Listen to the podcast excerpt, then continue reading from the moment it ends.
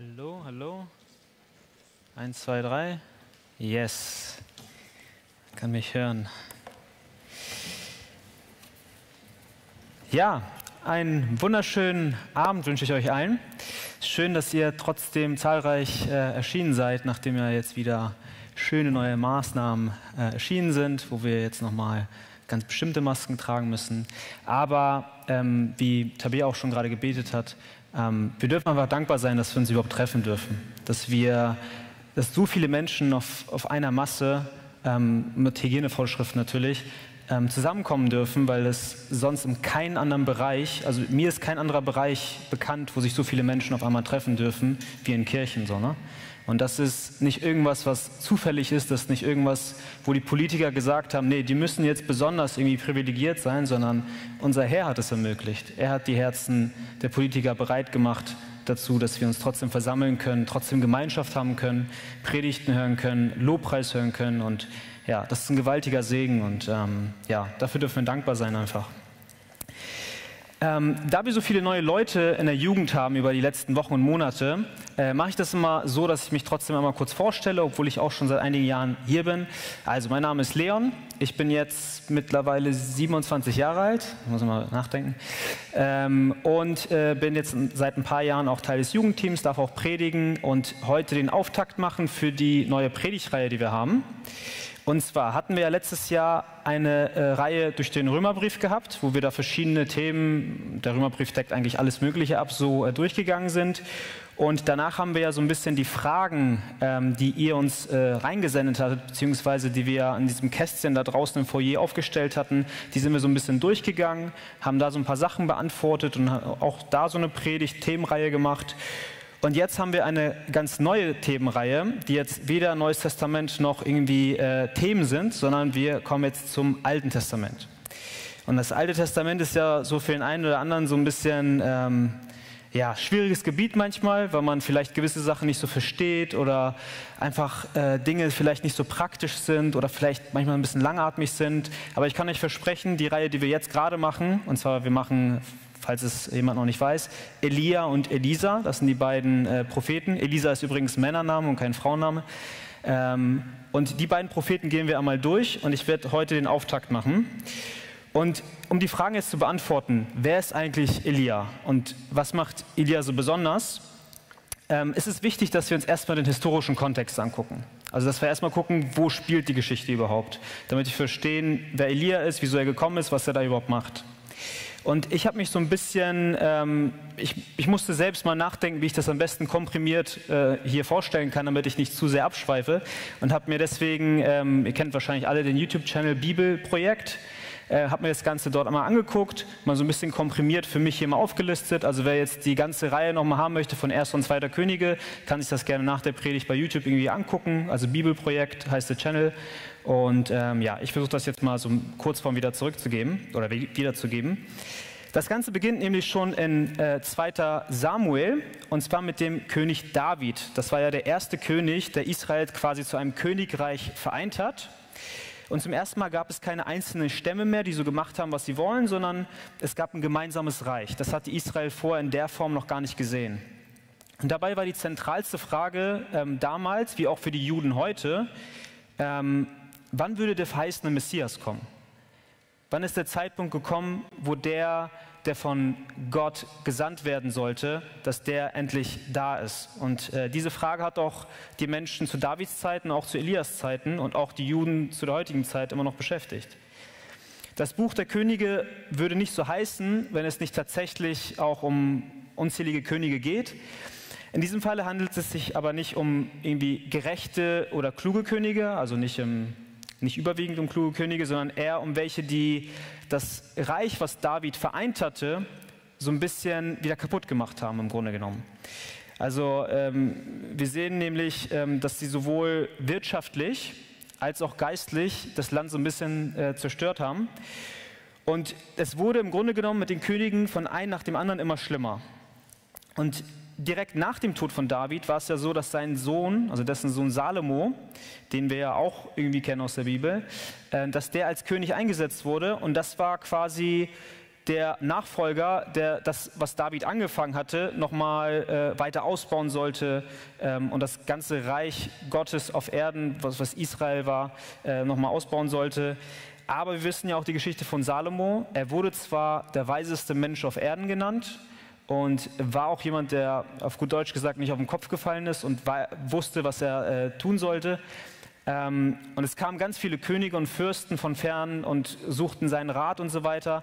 Aber wir wissen auch, dass er ja, in gewisser Weise in vielen Sünden auch fiel. Zum einen, äh, weil er, was waren das, tausend Frauen geheiratet hat ähm, aus heidnischen Völkern. Ähm, das unter anderem auch aus politischen Gründen, um da Bündnisse zu schließen mit anderen Ländern, um einfach Israel abzusichern ähm, ja, und mit anderen Völkern Frieden zu haben und so eine ja, Nicht-Angriffspakte quasi zu schließen. Und dementsprechend führte er auch ihre Götter in Israel ein. Oder besser gesagt, ihre Götzen. Und es wurden dann in ganz Israel immer weiter während seiner Herrschaft Götzenstatuen aufgestellt, heidnische Bräuche wurden eingeführt, Gebetsanweisungen für die Menschen, wie sie zu beten haben, wurden eingeführt und es sollten fortan nicht mehr der einzige Gott angebetet werden, sondern die vielen Götter angebetet werden. Als wenn das nicht schon schlimm genug war, hatte sich Salomo auch noch großen Reichtum angehäuft und eine große Armee aufgestellt und das hat er alles durch die Einführung der Sklavenarbeit getan. Und ähm, ja, also war jetzt keine glorreiche Zeit als König in geistlicher Hinsicht. Als nächstes sehen wir dann, dass in 1. Könige 12, den, der Name kommt vielleicht einigen nicht so bekannt vor, dass dann der König Re Rehabeam, so heißt er, der Sohn von Salomo, äh, als neuer König eingesetzt wurde. Und dieser versuchte nun, selbst aus habsüchtigen Gründen, diese Sklavenarbeit, die eingeführt wurde, darauf nochmal Steuern zu erheben. Ähm, und das gefiel dann Jerobeam, das war der Herrscher des Nordens aus Israel, damals überhaupt nicht gut. Und so kam es dann zu einem Krieg und zu einer Spaltung in ganz Israel. Und so ist es äh, dann geschehen, das kennen wir aus der Geschichte, dass dann Israel sich in Nord- und Südreich aufgeteilt hat. Das Nordreich hieß einfach im Grunde genommen Israel, das Südreich hieß dann Juda. Und Juda hatte quasi Jerusalem als Hauptstadt und äh, äh, das Nordreich Israel hatte später dann Samaria als Hauptstadt. Und auch wenn das Königreich Juda auch gute Könige hervorgebracht hat, war es überwiegend so, dass sowohl das Nordreich als auch das Südreich eigentlich nur ungerechte Könige und Könige, die nicht Gottes Willen gefolgt sind, hervorgebracht hat und die eigentlich so ein bisschen Spaltung und Götzenanbetung immer weiter, immer tiefer reingebracht haben in das Land. Genau, also so viel einmal zum Kontext. Ich weiß für die Leute, die jetzt Geschichte gar nicht mögen, ich weiß, ist langweilig. Also ich mag Geschichte, aber ich kenne Leute, die es nicht mögen. Aber es ist vielleicht mal ganz sinnvoll zu hören, wo wir uns gerade befinden, damit wir auch verstehen, wer Elia ist. Und ich denke, es ist auch super wichtig, ähm, auch für uns heute. Es hat eine große Relevanz, weil oft gucken wir in die Bibel rein und, und sehen, was im Alten Testament geschehen ist und sagen, ja, damals war das so und so, heute ist es so und so. Aber ich glaube, damals haben die Menschen genau die gleichen Fehler gemacht, genau die gleichen Dinge getan. Die Könige haben genau gleich gedacht wie heute die Präsidenten und die Herrscher der Welt. Es hat sich eigentlich kaum was verändert. Nur, dass vielleicht kulturelle Sachen sich verändert haben, aber der Mensch an sich hat sich nicht geändert. Es gibt immer noch heute ähm, Herrscher, äh, die ungerecht handeln, aus selbstsüchtigen Motiven handeln. Wir haben heutzutage immer noch Spaltungen und Kriege. Ähm, wir haben immer noch Menschen, die den Namen des lebendigen Gottes verspotten ähm, und auslachen. Wir haben auch immer wieder Leute, die andere Götter anbeten, ähm, ob sie nun als Gott betitelt werden oder nicht. Und bevor wir nun in das Thema tiefer einsteigen und uns die Person Elia an sich mal angucken, worum es heute auch gehen wird, um die Person Elia, ähm, beten wir noch einmal gemeinsam. Ja, himmlischer Vater, ich danke dir einfach dafür, Herr, dass wir in deinem Wort alle Antworten auf unsere Fragen finden, Herr. Ich danke dir dafür, dass wir nicht irgendwie sinnlos durchs Leben irren müssen, sondern dass wir wirklich bei dir alle Ruhe, allen Frieden, allen Sinn finden können, ähm, den es überhaupt gibt, Herr. Und ich danke dir auch dafür, dass du über die Zeit hinweg im Alten Testament so viele Propheten, so viele Menschen geschickt hast, die sich für deinen Namen, zu deiner Ehre irgendwie eingesetzt haben und versucht haben, deinen Namen groß zu machen Herr, und wir sehen, wie oft Menschen gefallen sind, wie oft Völker, ganze Völker und ganze Länder, ganze Nationen gefallen sind, Herr. Ähm, und heutzutage ist es auch nicht anders. Heutzutage sehen wir das auch, dass viel Not ist, auch in unserem Land, in der ganzen Welt.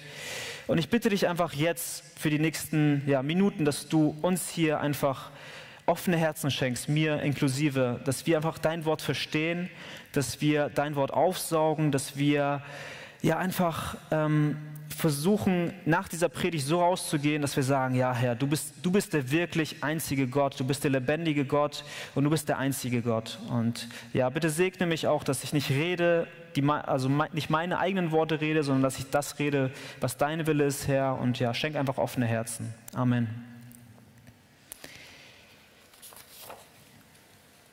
Ja, ich habe heute nur einen einzigen Vers als äh, Ausgangsvers. Und zwar, wer eine Bibel äh, in Schriftform oder online dabei hat, könnt gerne aufschlagen. Erster Könige, das befindet sich im Alten Testament. Äh, das ist nach 2. Samuel,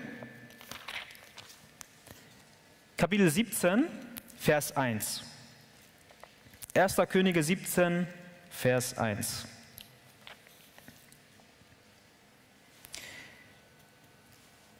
Und zwar steht dort, und Elia, der Tisbiter von den Einwohnern Gileads, sprach zu Ahab, so wahr der Herr lebt, der Gott Israels, vor dessen Angesicht ich stehe, es, es soll in diesen Jahren weder Tau noch Regen fallen, es sei denn, dass ich es sage. Ja, der Vers ist sehr kurz. Meine Punkte ja auch relativ oder üblicherweise in drei Punkten aufgeteilt, meine Predigt. Und zwar heißt mein erster Punkt ein Land ohne Hoffnung. Mein zweiter Punkt heißt ein schwacher Mensch. Und mein dritter Punkt heißt ein Prophet in der Autorität Gottes. Fangen wir mit dem ersten Punkt an, ein Land ohne Hoffnung. Anhand dieses einzelnen Verses ist natürlich schwer zu verstehen, ähm, wie wir jetzt Informationen rausziehen sollen, wer Elia war und wie er gewirkt hat. Und deswegen ist es vielleicht gar nicht so verkehrt, erstmal in andere Quellen reinzuschauen. Und da äh, finden wir sogar was im Neuen Testament zu. Und zwar könnt ihr jetzt gerne mal umblättern auf Lukas 4, Vers 25. Dort finden wir nämlich etwas, was Jesus selbst gesagt hat. Und zwar, ich lese einmal vor, Lukas 4, Vers 25. In Wahrheit aber sage ich euch, es waren viele Witwen in den Tagen Elias in Israel, als der Himmel drei Jahre und sechs Monate lang verschlossen war, da eine große Hungersnot entstand im ganzen Land.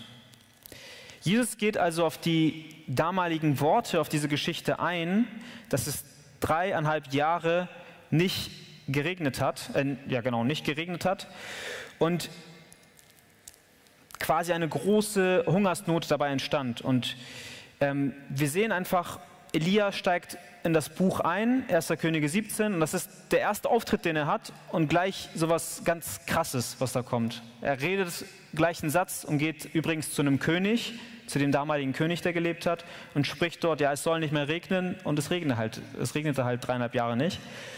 Und wie kam es eigentlich dazu? Also wieso ist es jetzt dazu gekommen, dass Elia diese Worte sprechen musste? Zum einen spielte natürlich, wie wir eingangs schon so ein bisschen festgestellt haben, die Serie an gottlosen Königen eine Rolle, wieso irgendwann das Maß auch voll war ähm, und dessen negative Politik und dessen antichristliche oder antigöttliche Politik. Ähm, und zum anderen ist es auch einfach der geistliche Untergang des Volkes gewesen. Also das Volk war einfach, wusste nicht mehr, wer Gott ist. Sie kannten Gott nicht mehr. Und es war ein Punkt erreicht, in dem das Land nichts mehr mit Gott selbst zu tun haben wollte.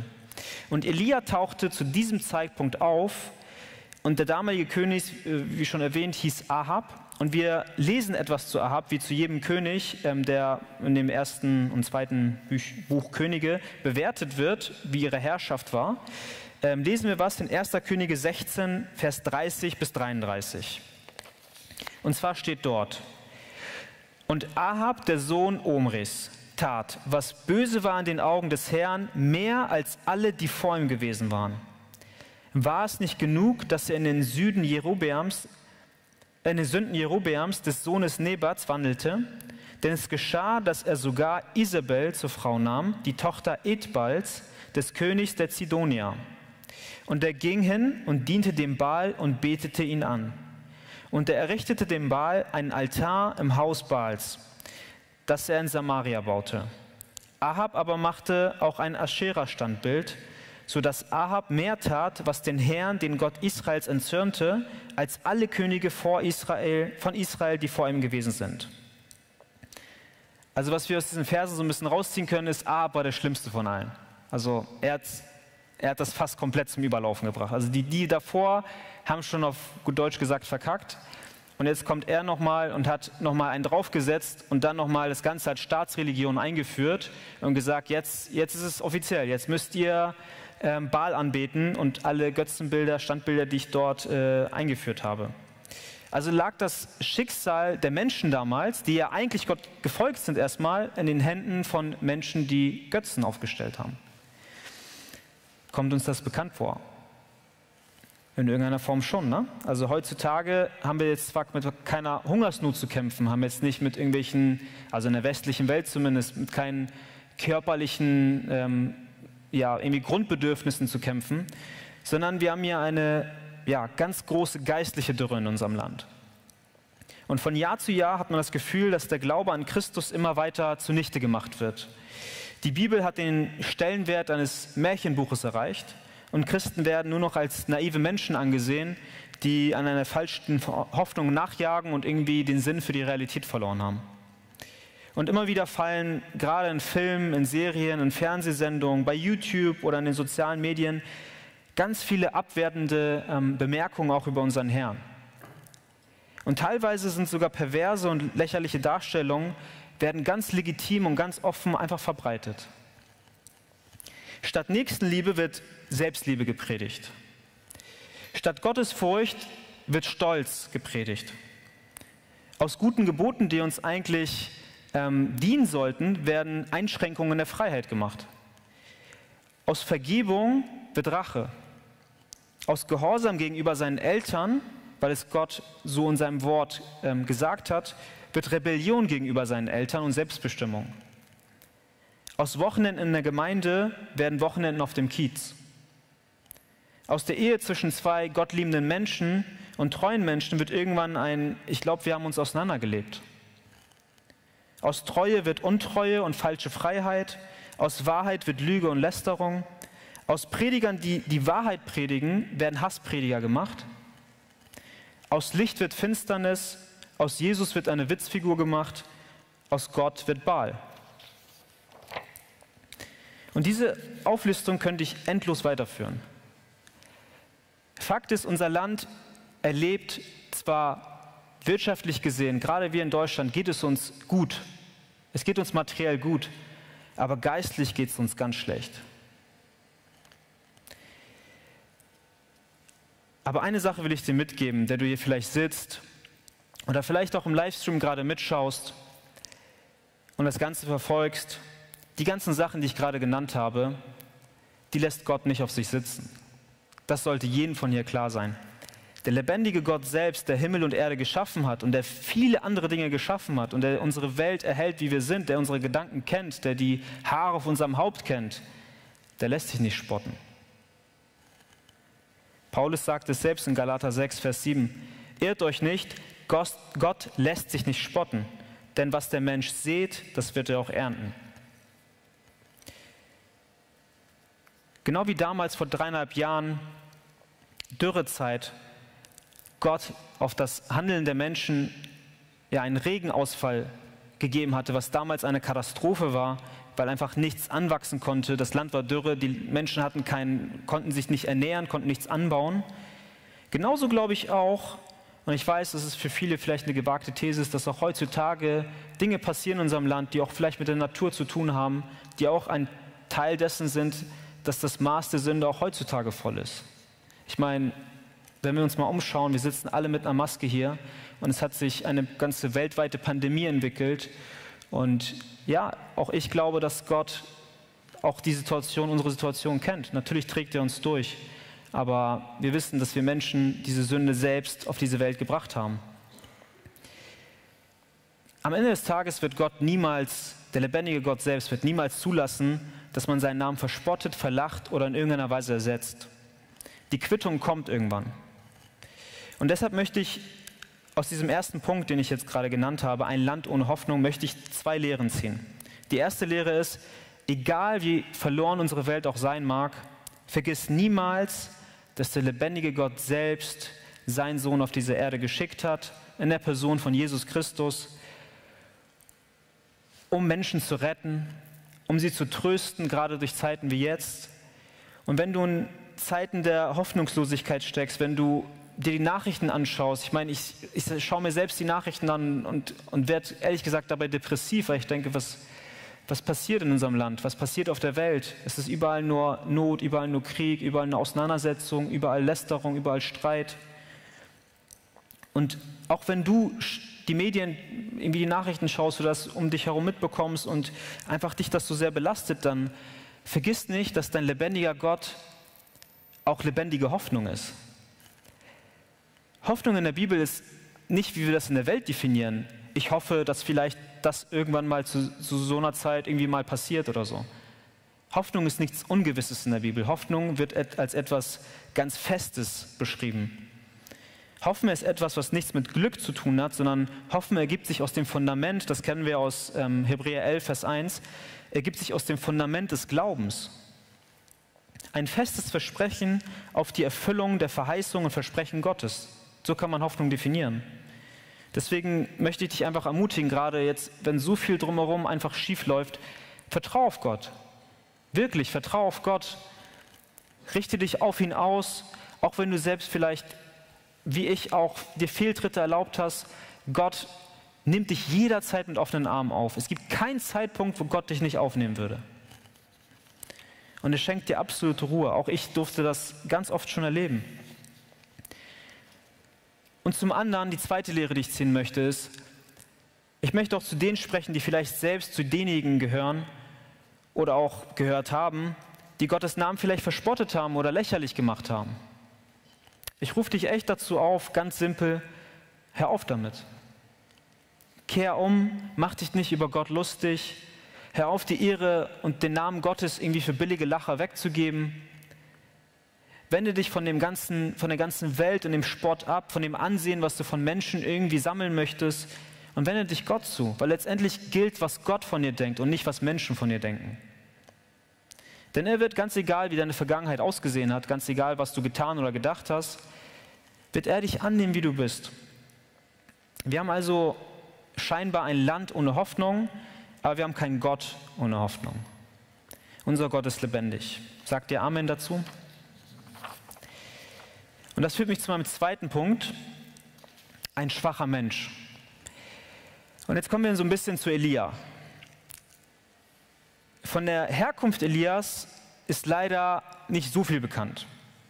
Wir wissen, dass sein Name Mein Gott ist Jahwe bedeutet und das lässt so ein bisschen darauf schließen, dass seine Eltern ja auch irgendwie gläubig sein, äh, sein mussten, obwohl ja gut, heute, heutzutage haben wir auch biblische Namen, wo die Eltern auch nicht gläubig sind. Aber damals war das noch eine andere Situation. Da hatte der Name, die, der Bedeutung, die Bedeutung des Namens hatte eine hat irgendwas mit der Situation zu tun, in der sich vielleicht die Eltern gerade befunden haben oder die Familie gerade befunden hat. Und Elia heißt deswegen, mein Gott ist Jahwe. In 2. Könige 1, Vers 8 steht zum Aussehen von Elia, folgendes. Er hatte langes Haar und ein Lendengurt um seine ein Ledergurt um seine Lenden. Und damals war es noch üblich, dass man dazu noch Kamelhaarmantel dazugetragen hat, was uns an eine bestimmte Person erinnert. Also ich weiß nicht, wie es euch geht. Ähm, man kommt ja eigentlich erstmal dann auf Johannes den Täufer, weil der war ja auch im Neuen Testament. Ähm, der hatte auch irgendwie so, der hat, glaube ich, noch Heuschrecken dazu gegessen. Ich weiß nicht, zu Elia steht da nichts, ob er Heuschrecken gegessen hat. Aber auf jeden Fall waren das jetzt nicht so die Leute, wo du jetzt sagen würdest, ja, die sehen ganz normal aus, sondern die sahen schon ein bisschen schräg aus. So.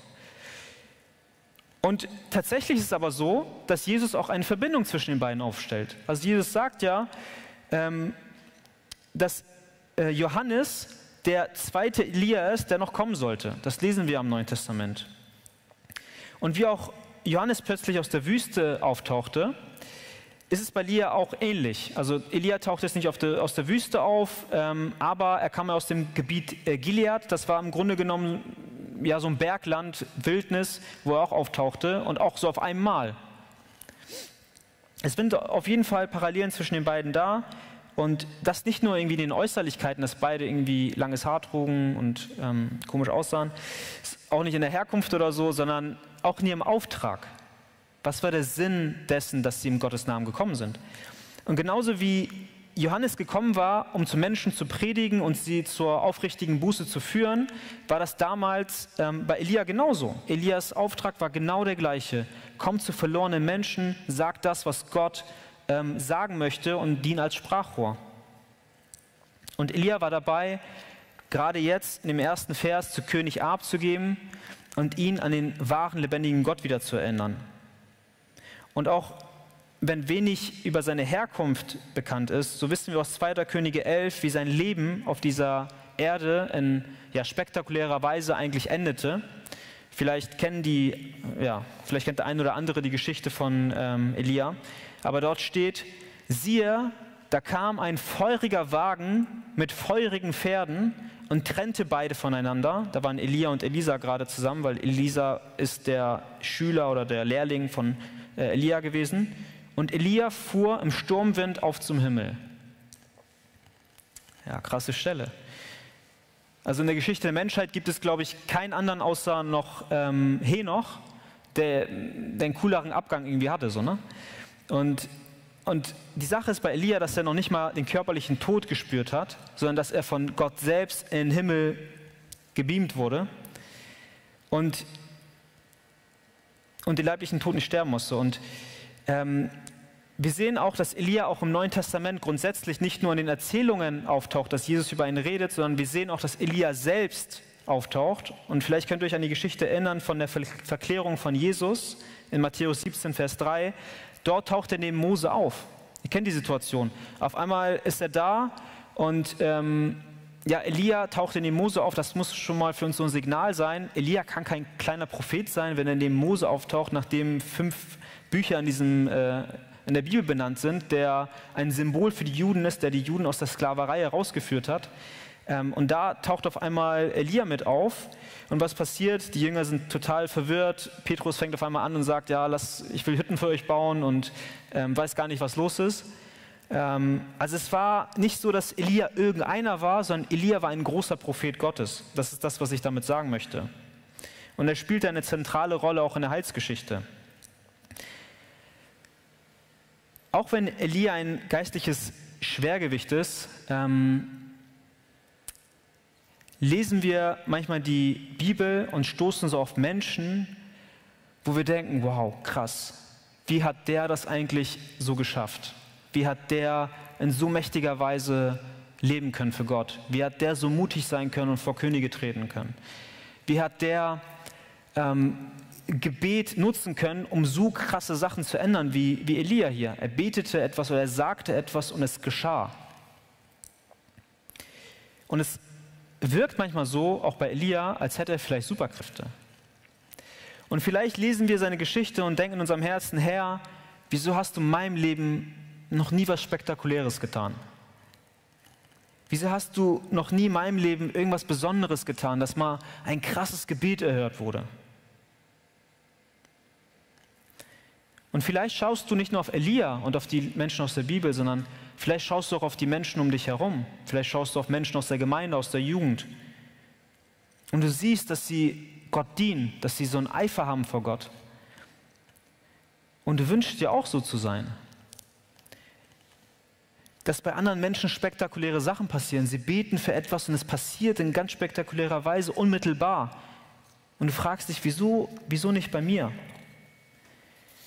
Du siehst vielleicht, wie Menschen in deinem Umfeld zum Glauben kommen durch Gespräche mit diesen Menschen, die Gott so dienen und fragst dich, wieso passiert das bei mir nicht? Ich habe meiner Familie doch auch vom Glauben erzählt und ich habe doch auch meinen Freunden vom Glauben erzählt. Wieso, wieso klappt da nichts? Du kommst mit, dass andere um dich herum diszipliniert die Bibel lesen können und stellst bei dir selbst fest, dass du den Bibelleseplan, den du vielleicht jetzt am 1. Januar angefangen hast, jetzt schon wieder Tage zurückliegst. Du wünschst dir auch, so wenig Menschenfurcht zu haben wie diese Menschen, auch, auch für Jesus eintreten zu können und in der Situation, wo es darauf ankommt, auch wirklich deine Meinung sagen zu können, dass du Gott verteidigen kannst, Gottes Namen verteidigen kannst. Aber jedes Mal, wenn die Situation kommt oder wenn die Situation auf Silbertablett irgendwie äh, serviert werden, machst du irgendwie einen Rückzieher und tust dich schwer oder stotterst oder schaffst es einfach nicht so, wie das vielleicht andere schaffen. Und nicht nur in geistlichen Themen. Vielleicht trifft es auch auf ganz irdische Themen zu. Also ich weiß nicht, bei mir ist es so, irgendwann, so Anfang des Jahres, entschließe ich mich wieder ein bisschen Gewicht zu verlieren und ähm, will dann halt ein bisschen Sport machen. Mit Fitnessstudios ist es halt ein bisschen schwierig gerade. Aber ähm, bei mir ist das so, so, ich kann halt schon irgendwie Gas geben und so, es klappt, aber es ist halt mit Arbeit verbunden. Und dann guckt man halt andere Leute an, die müssen nur so eine Handel angucken und, und die sind schon irgendwie 20 Kilo leichter oder so. Oder 20 Kilo mehr Muskelmasse, keine Ahnung, was das Ziel ist. So, ne? Oder in der Schule damals, mit Mathe zum Beispiel. Es gab Leute, die haben es auf Anhieb verstanden und ich, ich war einer von denen, die noch 2 plus 2 in den Taschenrechner eingegeben haben, weil sie gedacht haben, ich muss auf jeden Fall, muss das richtig sein und so. Kann ja sein, dass ich mich verzählt habe. Vielleicht fühlst du dich einfach wie jemand, wo alles nicht so leicht von der Hand geht. So alles vielleicht so, du fühlst, du fühlst dich nicht wie die tiefgläubige Person, die du eigentlich sein würdest, eigentlich gerne sein würdest sondern eher wie jemand, der vielleicht Auto fährt, aber mit so einer angezogenen Handbremse. Und irgendwie kommt man voran, aber man merkt, das, das stimmt irgendwie was nicht. Und vielleicht fühlst du dich auch einfach nicht stark genug, um, um das Leben zu leben, was du dir vorgenommen hast. Andi hat in seiner Mail ja ähm, bereits eine Bibelstelle mitgesendet, äh, die ich jetzt auch nochmal erwähnen möchte. Und zwar finden wir die in Jakobus 5, Vers 17 und 18. Und zwar ist der Anfang unglaublich wichtig. Es gibt verschiedene Übersetzungen. Ähm, und zwar gibt es bei einer Übersetzung, wo etwas ganz Zentrales dabei genannt wird. Jakobus 5, Vers 17 und 18. Elia war ein schwacher Mensch wie wir. Und er betete inständig ein Gebet, dass es nicht regnen sollte, und es regnete nicht auf Erden, drei Jahre und sechs Monate. Und, es, und er betete abermals, und der Himmel gab den Regen, und die Erde brachte ihre Frucht. Elia war genau so ein schwacher Mensch wie wir. Er hatte genau dieselben Fehler, er hatte genau dieselben Zweifel, er hatte auch genau dieselben Ängste. Er war keine geistliche Maschine, wie wir uns das vielleicht bei manchen biblischen Personen vorstellen, die einfach funktioniert haben und einfach immer alles geklappt hat. Und die nur Wunder produziert haben und gar keine Anfechtungen hatten. Er hatte genauso Anfechtungen. Er hatte genauso Zeiten gehabt, wo er auf dem Boden lag und geweint hat und nicht weiter wusste, wo er Gott nicht vertraut hat, wo er, ja, genau die Zeiten, die wir auch erleben, wo wir uns einfach vielleicht einsam fühlen, wo wir uns vielleicht einfach schlecht fühlen, wo wir das Gefühl haben, dass wir vielleicht nicht genug für Gott tun oder so. Und natürlich sollen wir uns nicht an dem Leid anderer Menschen erfreuen, aber trotzdem darf das für dich eine Ermutigung sein, dass Elia in seiner Schwachheit trotzdem so viele Sachen vollbringen konnte.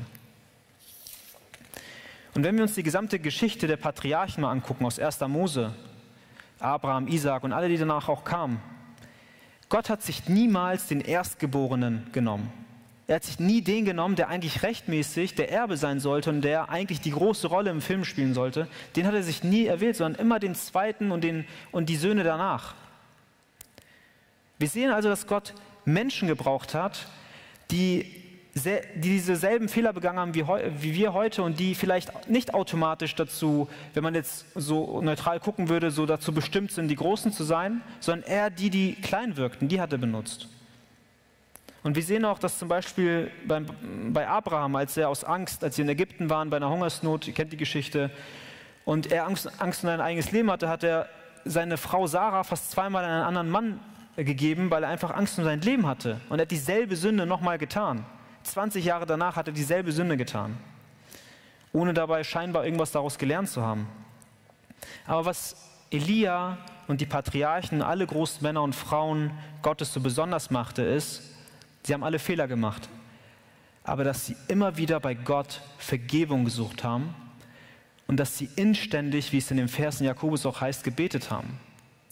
Immer wieder hat der Zyklus, der Sündenzyklus, immer wieder aber zur Buße geführt. Spurgeon beschreibt das Ausmaß des Gebetes so: Wer den Schlüssel des Gebets hat, kann den Himmel öffnen. Es ist ein bisschen ironisch gemeint, weil, also für mich so ein bisschen, wenn ich das so lese, weil ja, Elia durch sein Gebet wirklich den Himmel geöffnet hat, irgendwie oder zugemacht hat, dementsprechend. Also, ähm, aber es ist eine Wahrheit da drin. Wer, wer den Schlüssel des Gebets hat, kann den Himmel öffnen. Und die gute Nachricht ist, wir haben alle diesen Schlüssel.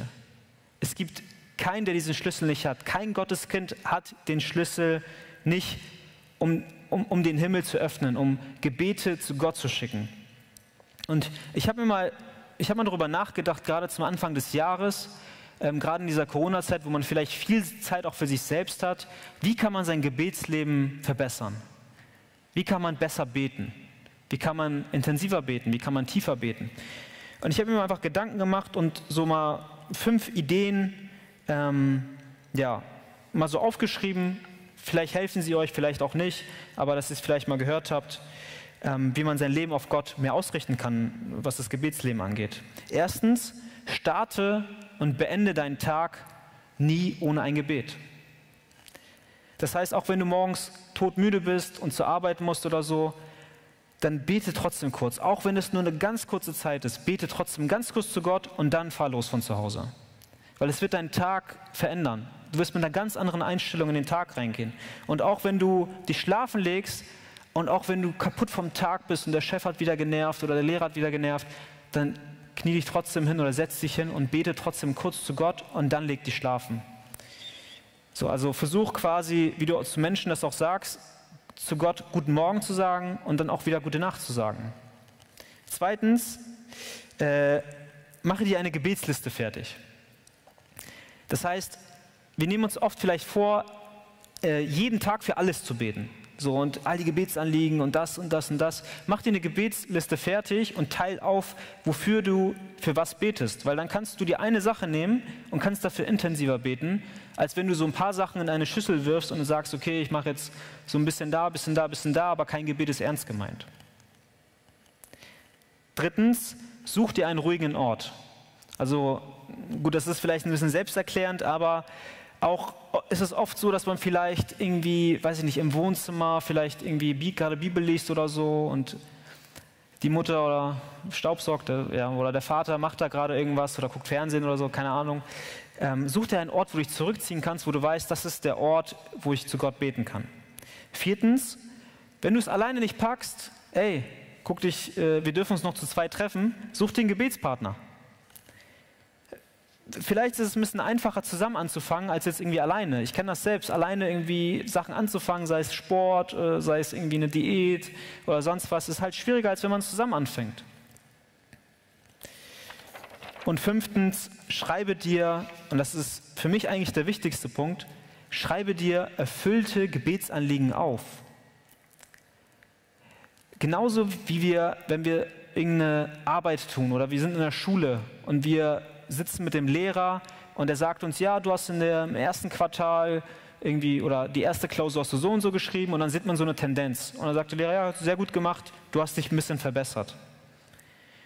Und genauso ist es, ist es eigentlich mit den Gebeten auch. Wenn wir die Sachen aufschreiben, dann können wir später gucken, was Gott alles gemacht hat, weil wir es schnell vergessen. Also ich weiß nicht, wir haben alle bestimmt schon in irgendeiner Weise für was gebetet und das wurde erfüllt. Aber ich glaube, kein von uns könnte irgendwie jetzt spontan so auf die Schnelle fünf Sachen einfallen, die Gott für uns gemacht hat. Und ich glaube nicht, dass es nur fünf Sachen sind, die Gott für uns gemacht hat, sondern 5000, 5 Millionen Sachen. Also das sind so fünf Punkte. Also wer die nochmal haben möchte, kann gerne nochmal auch nach der Predigt auf mich zukommen. Ähm, dann kann ich Ihnen die nochmal irgendwie sagen oder ihr guckt euch das im Livestream nochmal an, ähm, wo man vielleicht das eigene Gebetsleben nochmal noch irgendwie verbessern kann oder, oder nochmal besser auf Gott ausrichten kann. Und Elia konnte auch nur so wirken und so stark im Glauben sein, weil er das täglich tat. Er betete täglich zu Gott und das diente ihm letztendlich als Kraft für seinen Dienst und nicht irgendwie seine Kraft selbst. Elia hatte keine Superkräfte, aber er kannte jemanden, der Superkräfte hatte. Und dann kommen wir auch schon zu meinem dritten und kürzesten und letzten Punkt. Drittens, ein Prophet in der Autorität Gottes. Also Elia war ein schwacher Mensch, der in ein Land ohne Hoffnung kam, aber er kam als ein Prophet in der Autorität Gottes selbst. Gott rüstete Elia für seinen Dienst aus und nur so, aus diesem Grund, hatte Elia auch den Mut, zum König zu gehen, zu König Ahab zu gehen. Also es ist so, als würdest du irgendwas verändern wollen und sagst, ich trete jetzt, weiß nicht, ich will jetzt keine Namen nennen, aber irgendein Land, wo vielleicht eine Diktatur herrscht oder so und du trittst jetzt vor den Herrscher und sagst, äh, ja, du, übrigens, ich muss dir jetzt was sagen so und tauchst jetzt gerade so am Bildrand irgendwie auf.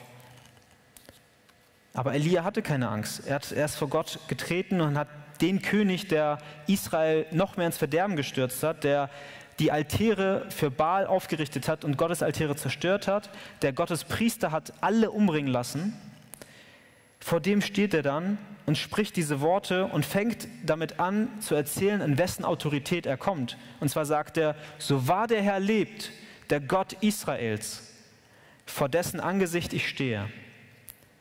Also er geht dahin zu einem König, der eine ganz andere Religion eingeführt hat und sagt, der Gott Israels ist immer noch mein Gott. Als Prophet war er quasi das Sprachrohr Gottes und er sollte den Willen Gottes nach außen hin zu den Menschen tragen und gerade zu den abgefallenen Menschen äh, den Willen Gottes verkündigen. Und er kam nicht irgendwie so schüchtern ran oder so, sondern er war selbstbewusst. Er war sicher. Nicht, weil er selbst irgendwie cool oder stark war, sondern weil er wusste, wer hinter ihm steht. Und das Problem von uns Christen ist manchmal falsche Bescheidenheit. Das ist ein ganz großes Problem. Bescheiden und demütig zu sein, ist grundsätzlich eine gute Eigenschaft, dass ihr mich alle richtig versteht. Es heißt ja deshalb auch in Jakobus 4, Vers 6, Gott widersteht den Hochmütigen, den Demütigen gibt er aber Gnade. Dieser Vers ist wahr und richtig. Aber falsche Bescheidenheit ist nicht gut und falsche Bescheidenheit ist auch nicht das, was damit gemeint ist. Du kannst bescheiden sein, wenn es darum geht, dass du, dass dich jemand aufgrund deiner Leistung irgendwie lobt, dann kannst du bescheiden sein. Du musst nicht noch irgendwie einen draufsetzen und sagen, ja, stimmt, ich bin echt ein cooler Typ und so. Oder du kannst auch demütig sein, wenn du weißt, du hast recht. Du weißt, du hast recht bei einer Sache, aber du musst es der anderen Person nicht aufdrücken. Dann bleib lieber demütig, bleib lieber bescheiden. Falsche Bescheidenheit aber bedeutet, bedingungslos in jeder Situation bescheiden zu sein, nur einfach aus dem Fakt heraus, weil du Christ bist.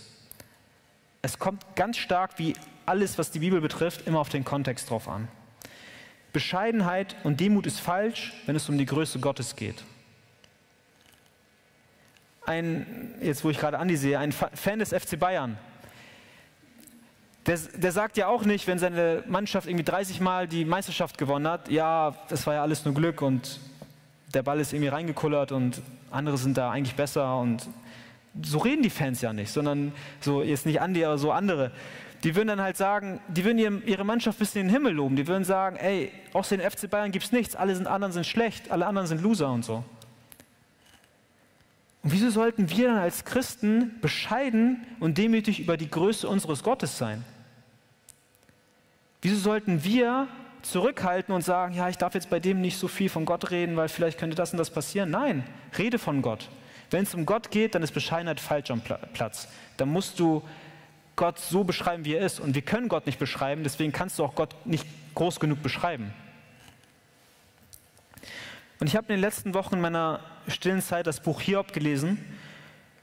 Und über das gesamte Buch hindurch sieht man, wie Hiob und die drei Freunde und auch später die Person Elihu über die Absichten und das Wesen Gottes philosophieren und nachdenken und so weiter. Und in Kapitel 38 taucht auf einmal Gott selbst auf und nimmt Stellung zu den Sachen, die gesagt wurden. Und er spricht zu Hiob und sagt, wo warst du, als ich den Grund der Erde legte? Sprich es, wenn du Bescheid weißt. Und es gibt eine lange Auflistung von Versen, die danach noch kommen, was Gott alles getan hat, ehe der Mensch überhaupt war.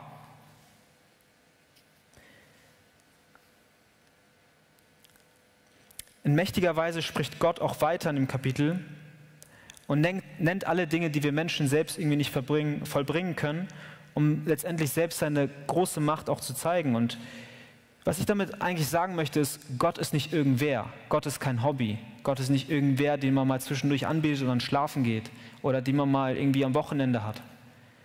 Sondern er ist der lebendige Gott. Er ist der, der alles geschaffen hat, was du siehst, was du hörst, was du riechst, was du dir vorstellen kannst. Das alles hat er geschaffen. Und während das Lobpreisteam gerne schon mal nach vorne kommt, so wie Elia im damals geistig zerstörten Israel von Gott den Auftrag bekam und mit göttlicher Autorität zu König Ahab ging, so haben auch wir den Auftrag heute, den Glauben und die Größe Gottes in genauso einer Weise zu verkündigen, weil es gibt keine Unterschiede zu damals. Das Land damals ist verloren wie heute auch. Und du ganz persönlich als Christ hast den Auftrag, Salz und Licht zu sein. Auch du hast die Autorität Gottes, auch, auch wenn wir keine Propheten sind, haben wir trotzdem die Autorität Gottes und können den Missionsbefehl, den, den wir aus Matthäus 28 kennen, dass wir das Wort Gottes in alle Enden der Welt hinaustragen sollen, genauso erfüllen. Und deswegen möchte ich meine Predigt jetzt beenden mit zwei Gedanken. Einmal bitte ich einfach alle darum, und da schließe ich mich selbst darauf, damit ein, dass wir vielleicht in den kommenden Tagen, in der kommenden Woche einfach uns Gedanken darüber machen, wie wir diesen Auftrag ernster nehmen können. Wie wir einfach Gott mehr dienen können. Nicht um des Leistungswillen, um mehr zu tun, darum geht es nicht, sondern aus einem guten Herzen heraus Gott dienen können. Und zweitens möchte ich auch einen Psalm euch mitgeben, der uns vielleicht nochmal Erinnerung ruft, wer Gott selbst ist. Und zwar ist es der Psalm 96, die Verse 1 bis 13. Dort steht, Singt dem Herrn ein neues Lied, singt dem Herrn alle Welt. Singt dem Herrn, preist seinen Namen, verkündigt Tag für Tag sein Heil. Erzählt unter den Heiden von seiner Herrlichkeit und unter allen Völkern von seinen Wundern. Denn groß ist der Herr und hoch zu loben. Er ist furchtbar über alle Götter. Denn alle Götter der Völker sind nichtige Götzen, aber der Herr hat die Himmel gemacht. Pracht und Majestät sind von seinem Angesicht, sind vor seinem Angesicht. Stärke und Herrlichkeit in seinem Heiligtum. Bringt da dem Herrn, ihr Völkerstämme, bringt da dem Herrn Ehre und Lob. Bringt da dem Herrn die Ehre seines Namens, bringt Gaben da und geht ein zu seinen Vorhöfen. Betet den Herrn an in, in, in heiligem Schmuck, erhebt vor ihm alle Welt. Sagt unter den Heiden, der Herr regiert als König. Darum steht auch der Erdkreis fest und wankt nicht. Er wird die Völker gerecht richten. Es freue sich der Himmel und die Erde frohlocke. Es brause das Meer und was es erfüllt. Es jauchze das Feld und alles, was darauf ist. Denn sollen alle Bäume des Waldes jubeln vor dem Herrn, denn er kommt, denn er kommt, um die Erde zu richten. Er wird den Erdkreis richten mit Gerechtigkeit und Völker in seiner Treue. Amen.